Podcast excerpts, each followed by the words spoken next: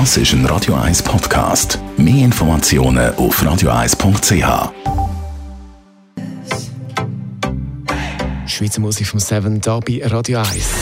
Gesundheit und Wissenschaft auf Radio 1. Unterstützt vom Kopfwehzentrum Irlande Zürich. www.kopfwww.ch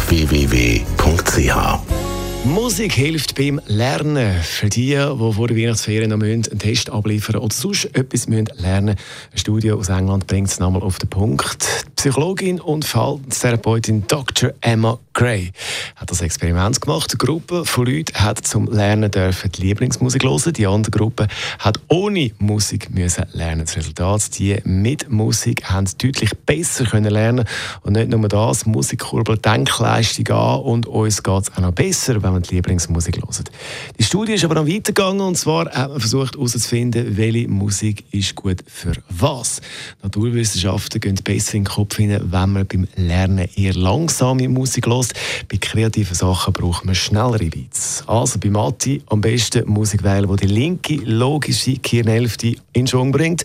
Das kann klassische Musik sein oder eben langsame Popmusik. Bei kreativen Sachen wie Kunst eher langsamere Musik. Nein, das stimmt nicht. Eben eher schnellere Musik. Gutes Beispiel, zum Beispiel Satisfaction von den Rolling Stones. Der Song bringt die rechte Kirnhälfte in Schwung, also Kreativität. Und ich würde vorschlagen, jetzt in den nächsten drei Minuten so lange Das ist ein Radio 1 Podcast. Mehr Informationen auf radio1.ch.